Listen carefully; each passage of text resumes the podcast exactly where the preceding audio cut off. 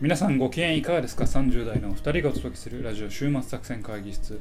お相手は私、佐藤と。ババでございます。よろしくお願いしますえーこの番組はですね、映画や漫画などの娯楽からスポーツや様々なイベントまで、こんなんやってみたけど、どうですかというのを提案する番組でございます。はい、ありがとうございはます。まあ、あのーちょっと聞いている方もね、うんいや、お前らもなんか最近頻度多ないかとほう。おっしゃられるかもしれないですけど、うん野球の話をちょっとした い。なおうおうやろうやろう。思うんですけど野球いいからな。うんえーっと、先日ですね、はいこれ配信する頃にはもう2週間ぐらい前の話かもしれないですけど、うんうんうん原監督がですね、あ、阪神戦で、巨人のね。巨人の原監督が阪神戦で、うまあ、大差で勝ってる状況下で、はあはあはあはあえー野手を投手としてマウンドに上げたっはい。ていう阪神が11対0で勝ってる状況阪神が勝ってたんか。そう、巨人は負け負てたんや。あじゃあ敗戦処理としてそうそうそうそう。そう。えー野手をおマウンドに上げたというのがちょっと話題になりまして、ん。えーまあある方は、うん。あー野手はプロでもまあプロだけど、うん。野手を専門としてるやつを、まあ、投手という、まあ神聖な場に、はい。マウンドという神聖な場に上げるなんて、えー言語道断だ。という方もいれば、うん。いやこれは理にかなっていると、うんうんこの連戦連戦が続くこのコロナ禍で連戦連戦が続く中で、明らかに負け試合で、えー貴重な投手という戦力うん。を、お使うのはもったいないから。えーまあ試合を壊さないレベルの、うん。まあ、野手を投げさせることは、うん。理にかなってるし、うん正しい戦略だという人もいると。うん。いうことがあってですね、あなたはどう思いますか？という話をしたいああ、わかりまですよした。はいはいはい。で巨人ファンのね。私、巨人ファンですね、うん確かに。はい。でまず私の意見はは二刀流ありやねんしあ、はあ、別にええやん。ええやないかと。うん大谷はやっとるやないかと。やっとるやないかはあ。みたいな。うん、うん。で戦略としてはありでしょ、うんうんうんでましてそいつがフォアボール連発とか、デッドボール連発みたいな。ああ。不正規みたいな草野球レベルやったら、それはもうお客さんに悪いやん。うん。阪神の選手にも悪いけど、うんうんからそれは論外やけどあはは1イニングピシャリ抑えてんねんから、うん。戦略としては間違ってないしなるほど。うん。そういう確信があって送り出してるんやねんから、うん。別にいいやん、うんうんうん。っていう立場なんですよね、あなたはどう思いましああ。俺はねあ、俺も別にいいと思っている。なんか、あれでしょ？なんか、えっ、とね、巨人は、えっ、と、すべての試合において全力を出さねばならないのだみたいなことを言ってる人たちもいて、あまあまあ、そういう考え方もあるよなとは思ってて、昔の巨人はそういう伝統やったらしいよね。で、まあなんか、その、えっ、と、なんだろう、ただ、コミットするべきは、えっ、と、優勝にコミットするべきだと思ってて、うんまあ今年は全何試合か分かんないけど、その、た120試合が120試合での最高勝率にコミットする戦略を立てるのが大事で、1試合1試合のねとこにね、コミットする考え方はちょっと間違ってるんじゃないかなと思うかな。でさ、それやったらさ、11対0になった瞬間に主力下げたりするじゃん。うんあれもダメになるよね。うんその全てにおいて全力でみたいな話になるとすると。うとな、だから別にそれは許されてるわけやから、まあ別にピ野手放らせてもええちゃう。むしろ、あの楽しくない。なんか、ちょっと注目浴びるしさ。なんかそのまあまあ戦略としては、負けそううん負け試合だけど、巨巨人ファンファンとしては、なんか、どんな球投げるあ、ろそうそうそう、そう、貴重な映像見たなと思って、いやもう11対0で負けてる時のさ、8回の裏の守りとかさ、興味ないじゃん。まあ全く。で、それが楽しく見見れるっていう意味では、ファンサービス的にもまあええんちゃうかなと思うかね。ううんん。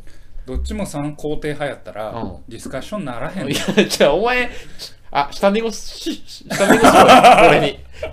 下寝ごした上で話しかけろよ。ディスカッションは立場が違うから意味がある。立場が一緒だと、それは意見の確認だ。ディスカッションではない。なあ、あれか？俺は、あのい、や、これね、まあ、結構まあ面白いなと思うのは、まあ、ある新聞は、えーノムさんが生きてたら、これは、えー怒ってただろうみたいな。こと言ってんねんけど、うんまあなんでノムさんを出してくるのかもう一個わからんしあれよ、ノムさんは確かにオールスター戦で一じゃあ回扇監督が一郎を上げた時に高津を、あの松井を下げて高津を出したみたいなの引っ張ってきてるんでしょ、多分ね。引っ張ってきて言ってるんやけど、ノムさんまあ遠山火災遠山火災やってほしい 割と新しいことやりたがりやし確かに。うん新庄二刀流もややろうとして確かに確かにやってたあの人わ。から別にそんなうるさく言わんのちゃううん。かもな。思うし、結構面白かったのは、意外なところで、うんえーっとね上原投手、うんまあうんもう元投手か、うん。とダルビッシュうん。投手は肯定的な立はい場ではいたんですよね、うん。であこの人が肯定するんやって言ったのは、張本さんが肯定してたんですよ。割と年いった方。ねうん。まあいわゆるカーツの人で、うんまあ、割と頑固でうんうん古い考え方っていうふうに思われてる人がもうん。う素晴ら面白いあれは腹だからこそできるっていう戦略いうことを言ってて珍しいこともあるもんやなと思ったんですえー、けどなるほどね。うん。まあこう賛否いろいろいろいろ巻き起こしてねうん。野球界もいろいろやっていたらいいんですよ。うんうんあのスターターとかうん。2番最強打者はいはい説とかいろんなこと挑戦してる中でのうんうんまあそういう時のお野手の使い方。まあ。まあ投手野手っていう概念を新しくしていくっていうのはうん。プロあのスポーツのまたイノベーションとしてまあいいんじゃないかなと僕は思うんですけどね。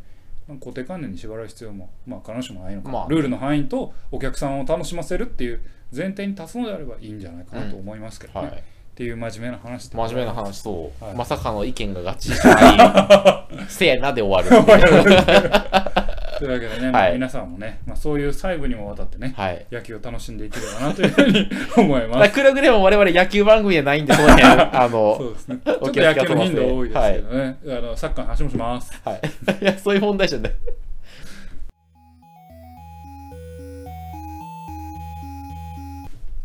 さあ今日も会議を始めていきたいなと思います。ほい、今日のテーマは何でしょう？は今日はなんかまあちょっとね最近あのまとまって、うん。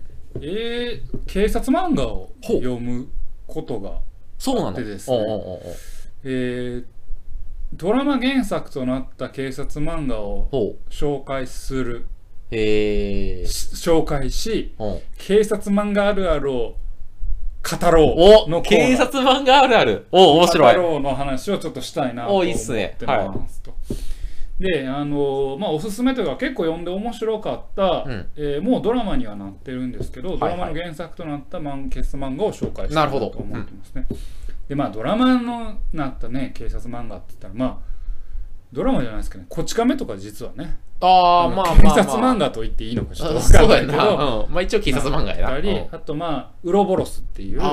ヤクザと、うんお警察に分かれた主人公たち主人公の、まあ、ペアコンビが、えー昔あった事件のお復讐をするという、まあ、お話もあるんですけど、えーまあいろいろある警察漫画やっぱね、えー結構ドラマになるんですよ。その中でここ近年17年19年かな、うん。に、えードラマ化された2作品の。原作についてちょっとお話をしたいなと思いおーいいね。ます。はい。で、えーっと一つ目がですね、えー井浦秀夫さんという方があー書かれたうん「刑事歪みえ、知らんわ。という刑事歪み。ほうほうほう」ほう。連載はビッグコミックオリジナルで、ほうほうほう。えー2020年5月に完結してますと最近。最近、で期間9巻でおそらく、えー10巻で完結するかなと、うんうんうんまああの連載はもう完結してるんるほどね。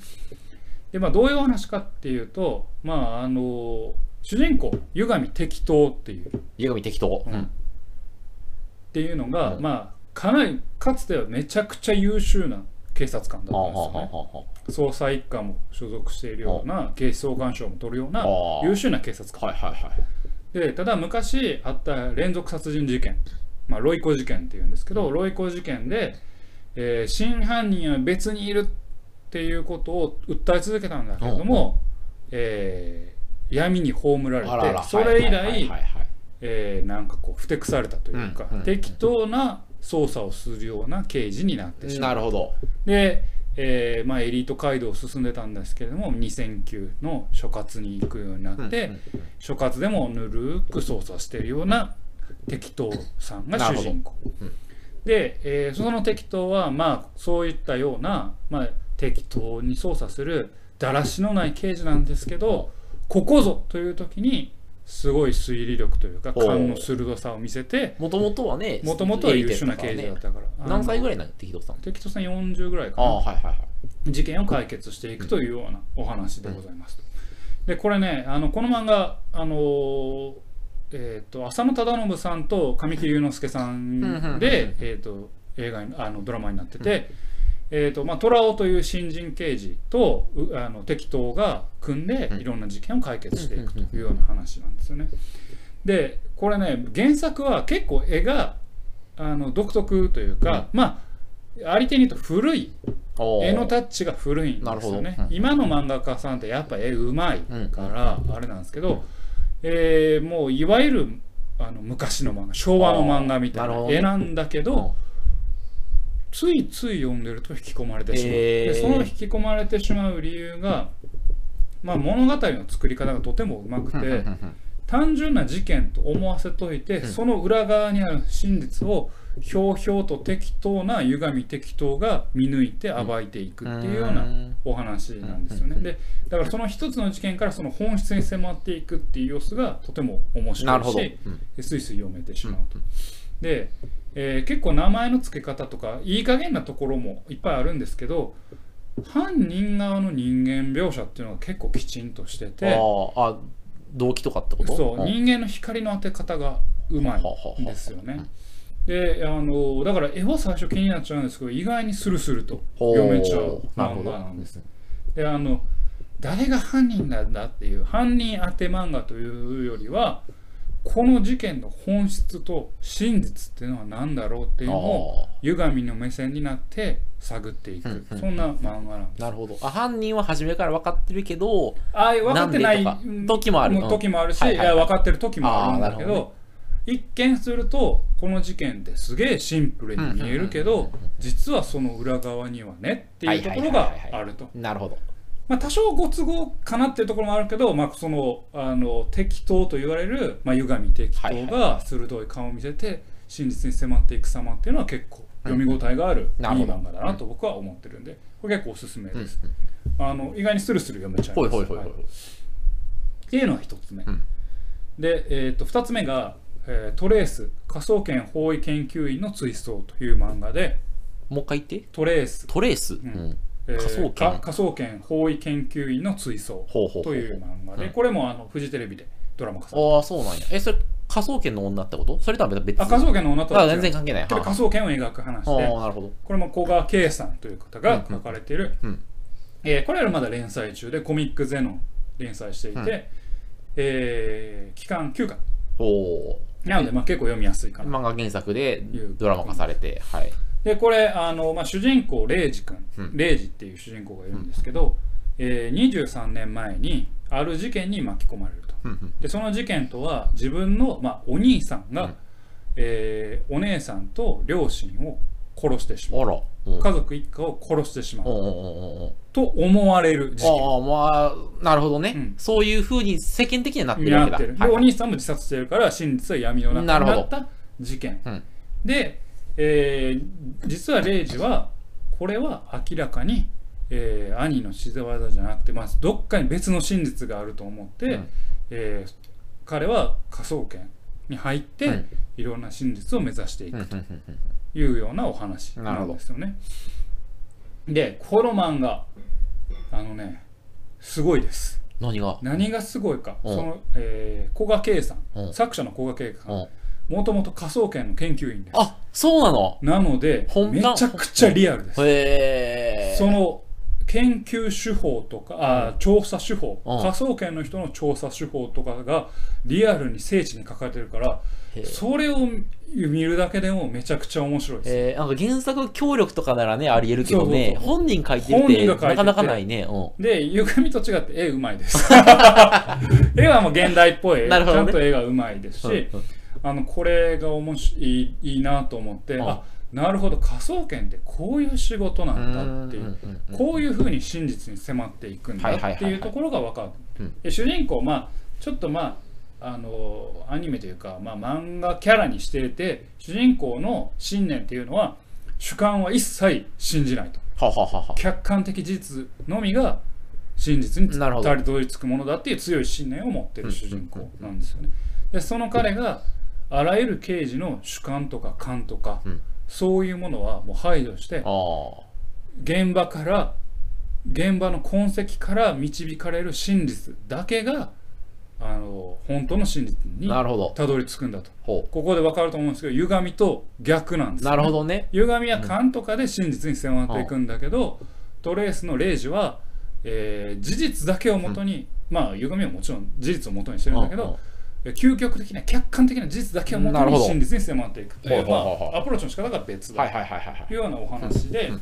まあ言った通りですね、まあ、科捜研の元研究員が書いてるからやっぱその方法もリアルなんでそこがすごく面白い。なるほど。なんですよ、面白いんですよね。であのーまあ悪いところを言うと、うん。えーっとねキャラクターへの光の当て方が一面的かなって思うところがちょっと印象を受けましたあの歪みはなんか人間を立体的に捉えようかなっていう感じはするんですけどちょっとこれこれね感覚なんで絵は平面的やけど、絵は平面やけど 立体的に撮れよ。例えばなんか光の当て方っていう考え方で言うと、お一方向から光を当てるとうん。うん。で光の当たってる面を説明しているのがトレースな気がするうんうんうんうん描描こうとなるほどね。で歪みは光の当た当てててもそこに生まれる影の部分を要は見えない部分をちゃんと描こうとしたのが歪みかなと思っていてうん。トレースのちょっと弱いところはそこかなと。であ隠しトトレースももちろん隠してる部分も描くんだけど隠してるところに光を当てるんですよ。はいはいはい。影として当てるんじゃなくて、うん。実はこういう本性があるんだようんみたいなところを描くからちょっと、まあキャラの描き方が立体的じゃないかなっていう印象を私は受けてしまったね。そこだけは気になるけど、うんその真実客観的事実か真実に迫っていくっていうところだけでももうめちゃくちゃ。面白いしあうん。こんなことやってんだっていう発見があるんでこれもすごくおすすめえー。な漫画でございます。アプローチの仕方は両方とも違うんだけれども両方ともとても面白い漫画だと僕は思っていますと。いうことでね、はい。この2つ、まあ、ちょっととりあえずご紹介させていただいたというところで、はいで私はまあ今までいろいろ警察漫画読んできたわけですよ。こっからや。うん。こっからちょっと本ちゃんに入るんですけど。あ本ちゃん今回紹介しなかったですけど他にもあと3冊ぐらい警察漫画あ、そうなの？うん。読んだんですよ、もうめちゃくちゃ読んでるんだ、最近な。最近めっちゃ下手だな読んだんです。で警察漫画あるあるを 私気づいてしまったんです警察漫画あるあるって結構あれやなパワーワードやな。う んでこれ警察漫画あるあるっていうのはうん警察ドラマあるあるうん。ではないんですよ。あドラマじゃない。警察ドラマでもうん。もちろんこの警察漫画あるあるに沿ったもんがうん。結構あります。重なる部分あんねんけど警察漫画は往々にしてこのパターン。っていうのがあってこれに当てはまらんのはもはやギャグをフォーカスしてるこっちかなとかぐらいやってい うマジで？すごくない？ぐらい。方程式を見つけてしまった。方程式を見つけてしまった。やばい聞きたい。えーまず第1個。お第1個。う。ん警察漫画あるある第1のあの条項。第一の条項条件。えー主人公は大体一匹狼のコミュ障。えそうなの？大体そう、あそううかん。まあコミュ障まではプラスアルファやけど大体一匹狼。ああ。組織に属していながあらあ俺自分で仕事しまんねん、あ なるほど。うん。ちなみに湯上適当も、えー、レイジも、うんあの一匹狼です、えー、そうなんや。へえ、まあ確かに警察漫画って俺あんま読んだことないからな。でもそうなんやな。はんあ、はあはあはあはあはあはえふ二つ目の条件あ。え、待って、全部でこれ、な何個あんの？とりあえず7 ?7 個あんの？結構揃えたね。すごい。とりあえず2 7個目、2個目、2個目。うん2個目は大体う。ん新人警官がう。ん狂言回しとしてう。ん出てきてコンビを組む。ああ、あの、一匹狼と新人警官が。警官がコンビ組む。はいはい。あ。狂言回しっていうのは？狂言回しっていうのはあのドラマ用語というか映画用語というかうん物語用語なんだけれども物語においてえー観客うん。に物語の進行の理解を手助けするために登場する役割読者の視点だ。読者の視点になる、はいはいはい。読者の疑問とかを物語中で言ってくれるあ人おいおい、マジかよみたいな感じうん。あの、あの先輩おかしいだろみたいな。あの人なんであんなんですか？いや実はなっていうそういう感じ。のことを言う。大体主人公はあの主人公は一匹狼でうん。狂言回しとなるうん。新人が絶対、どう。で歪みだと虎をだし、うんえーっとトレースだとえーっとなんのあっていうやつノンナっていううん。女の子が出てくるんだけど、あーはいはい。大体そうです。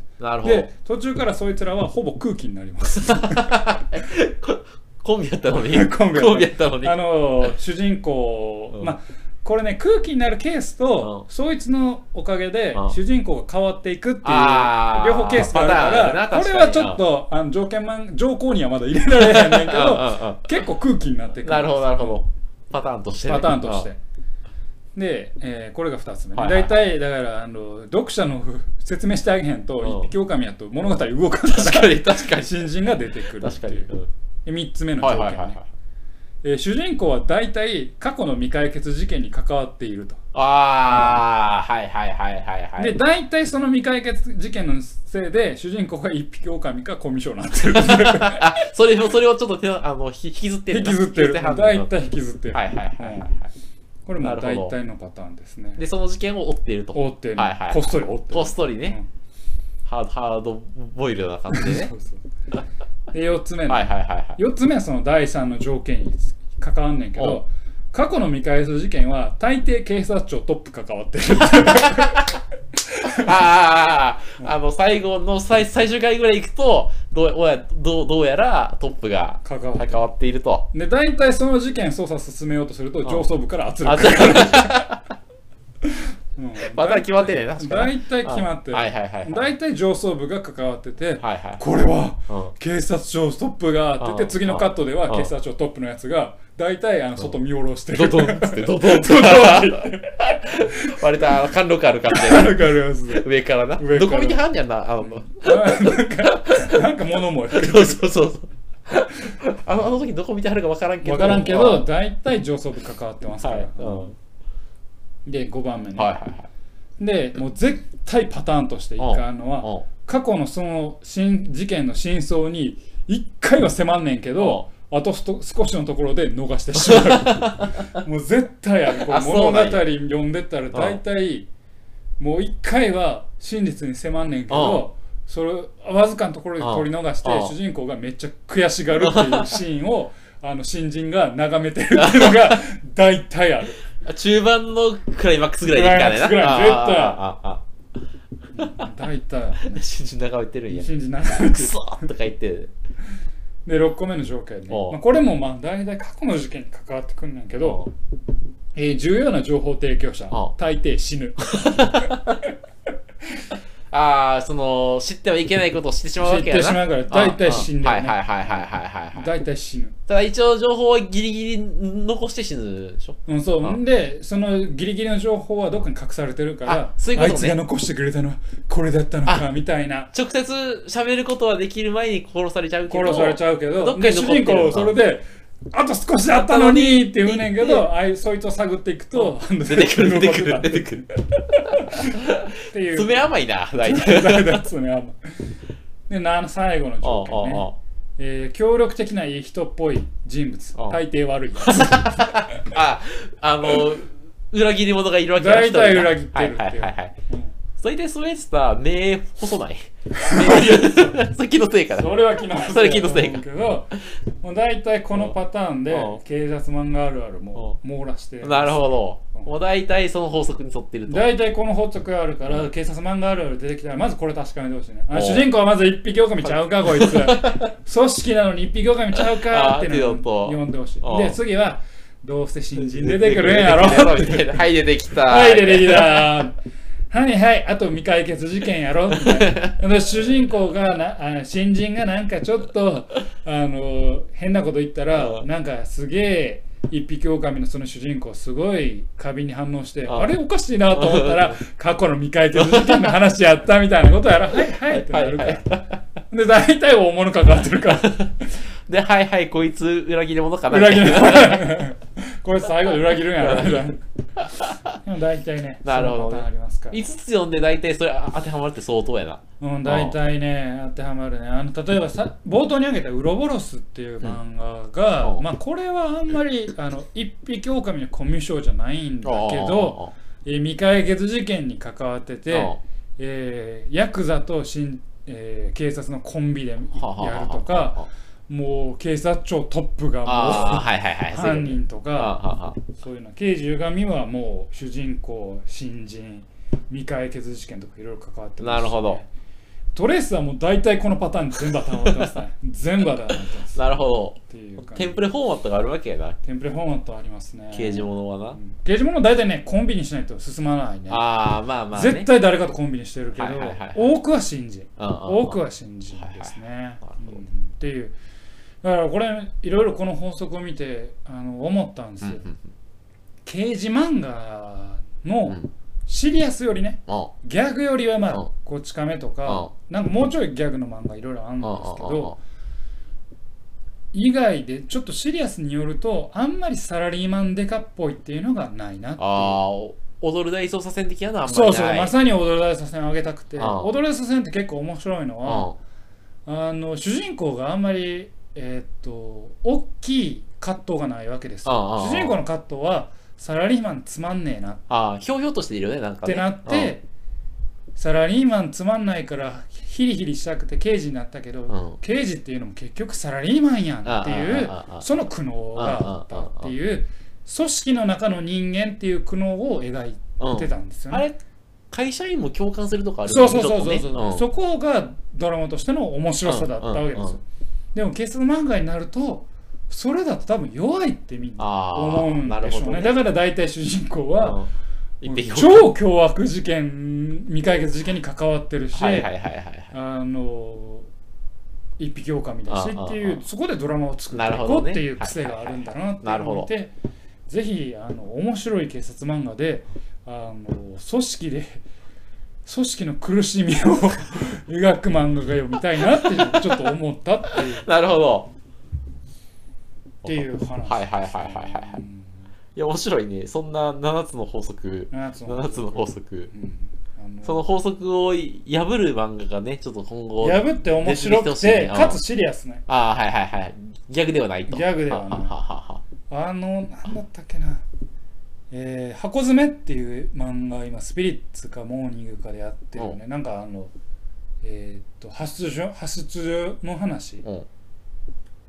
のほほんとしたやつ。ねのたんねもう読んだことないねんけどそのもう多分 あのギャグ系の話だしあまあ、こう警官の日常ものとかはね、ちょっとパッと思いつかないけど、あっても面白そうだけどね。なんかでね。今パッと思いついたのは泥系なんですけ泥ど系で何あんたが面白くないホモっぽい漫画ってホモっぽいやつか。あの警察と泥棒が組んであ犯人を捕まえもう終わっちゃったけど、ー見たわ。うん、あれも、まあ、コンビやし、うん。うん、まあ。まあ、あれ未解決事件関わってなかっ系たああいやあれね泥棒の方が関わってるんですよあ泥棒にめっちゃドラマがあるんですあ。ああ、そうなんや。うんだからちょっとこのあれには当てはまらんかもしれんけどなのであんまヒットせんかったっていう泥系はちょっと俺、ビゲルっぽいなと思って、ちょっと無理やだって思って。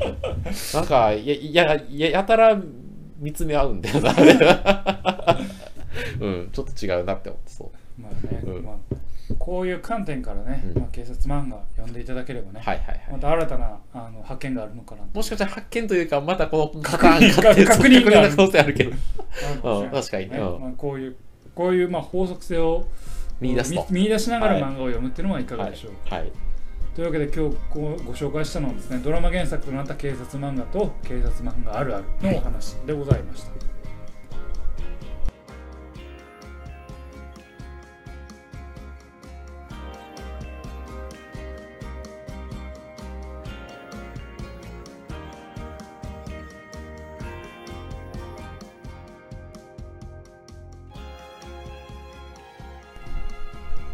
週末作戦会議室ではお便りをお待ちしておりますお便りはポッドキャストのメモ欄に記載されたリンクよりアクセスいただき、終幕作戦会議室ホームページ、メールフォームよりお願いします。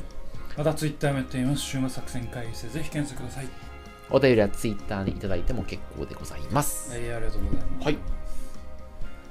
まあ、あのーあれですよね、うん警察漫画あるあるってうん。言ったけど、うん。海外ドラマか海外の映画、まあ、あハリウッド系やの映画は割と一匹狼デカかなとも思日本じゃなくてアメリカでアも結構刑事物うは。刑事物は一匹狼のような気がすうる。俺あんまか海外もの見たことないから、そうなんや。まあそう。まあちょっと破天荒デカという。ああ、はいはいはい。ああ。が多い気がする。なるほどね。そっちの方がドラマを生み出しやすい、はいはいはい。だ俺のなんか海外もののやつはなんか一人黒人で陽気なやつで一人白人でなんかちょっと。リーサルウェポンみたいな。そうそう。なんかちょっとその仲悪そうやねんけどなんかまあまああの結局そのね一緒に頑張るみたいな。そう。ザ・リーサ そう、まあお互いのその悪口言いながらちょっとどっかそのねそのそうそうポンバディものの、うんまあ典型パターンそううん。ん。そういう意味では確かにあなんか今の視点も面白くて、うん。えーアメリカのまあずど定番な、まあちょっとリーサルウェポンのイメージが強すぎるけどは、えーバディものはうん。対等なんはいはいはいはいはいはい、うん。でも日本の、まあ、警察漫画あるあるで言うん。って警察漫画はバディものにしても対等じゃないんですよ。ああ先輩後輩っていうか先輩後輩。まあ新人とベテランみたいなね。新人のベテランにしてるパターンがまあ多いかなっていう感じかな、それかまあ踊るライス同大々操作戦みたいな感じ。でちょっとあの恋愛チックな要素を入れてくるかいな、まあ、ん。あんまりオールダース戦はそのバディもの感はないああまあ確かに確かに。あれやけそうか。どストロベリーナイトとかもまあなドラマ版やったら竹内優子さんと西島秀俊さんが、まあ、バディでうん、あ竹内さんが割とこう引っ張っていく。あまあ女性やけどこう、えー破天荒というかまあ、うん。結構強気な女性でか、はいはい。組織もあんま関係ない。破天荒でかなるほどね。で、それに今ついていく西島さんみたいな、はいはいはい。なるほど。あるからなんかこうまあもちろんうん。バディものにするとプラスマイナスにするとは思うねんけどその立場が対等というよりは立場に差をつけるのがなるほど。日本系かな。あ一応プラスマイナスやけど立場には差はないってするのがあうん。アメリカ系かなってなんとなくそんななるほど傾向が見えねますね。やっぱおお国柄があおるのかね国柄があるのかな平等の国やからね向こうは。そう。だからっていうのがあるのかもしれない確かなと。日本でもほら最近何やったっけ？あのーあれよ。星野源と綾野剛うん綾野剛のなんかやつがあんねんけど。まああれも確かにえちょっと上司部買ってきか先輩後いやドラマドラマ何？いい警察も？いやそのちょっとなタイトルで出てけへんけど。ああなんやろなんかね顔が二人ともね似てるのよ星野源と綾野剛が。だからもうちょってる。ちょっと目とどっちがどっちかなって思うぐらいの やつやけど。綾野剛映画出たし日本で一番悪いやつらっていう北海道県警のうんあるんや。腐敗を描いへえたそれじゃないんや。いや、なんかね、最近やってる割とポップめあの刑事ものの、多分先輩後輩ぐらいだと思う、多分ある。うんでもドラマあのそいつらあんま陰謀巻き込まれてへん。いや、ちょっと待って、それよう確認。ドラマあんまりちょっと見見てないから。うん。まあ見てみてください。まあそういう法則性とかね、うん。あのパターンみたいなのもそうやな、あるか確かに。ら、うん。まあ、一視聴一視聴者としては、うん。そういうパターンで面白いものも当然見たいけれども、うん。そういうパターンを、まあ、ちょっと破ってねうん。そうだよね。これぐらいの法則を破った上でね。で面白いものっていうのを見てみたいなというふうに思ううん次第でございはい。ます、ということでね、はい。というわけでお送りしてまいりました。ラジオ終末作戦会議室。本日はこのにて開き開き。お相手は私佐藤と。馬場でございました。また聞いてください。さよなら